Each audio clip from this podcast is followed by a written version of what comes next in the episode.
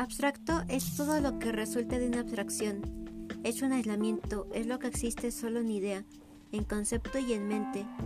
El abstracto es un movimiento artístico de los años 40, también llamado Escuela de Nueva York. Se caracteriza por sus técnicas energéticas que podían llegar a ser más importantes que la pintura. Abstracto tiene como sinónimo indeterminado, indefinido, teórico, ideal, vago e impreciso.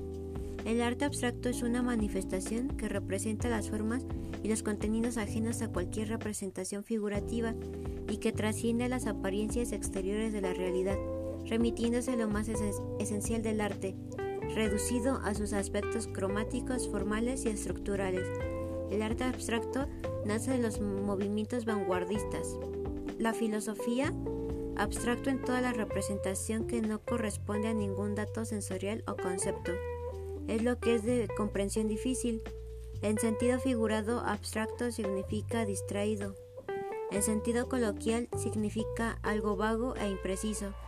Se utiliza normalmente la expresión es pura abstracción para definir algo que tiene importancia limitada. Un objeto abstracto es un objeto que no posee materia, pero sobre todo se puede definir con acciones. El pensamiento abstracto es una de las capacidades que se considera exclusivamente humana. Es la capacidad de generar, un pensamiento que no esté en plena vista, sino que llegue a ser mediante tres elementos, concepto, juicio y razonamiento en sí.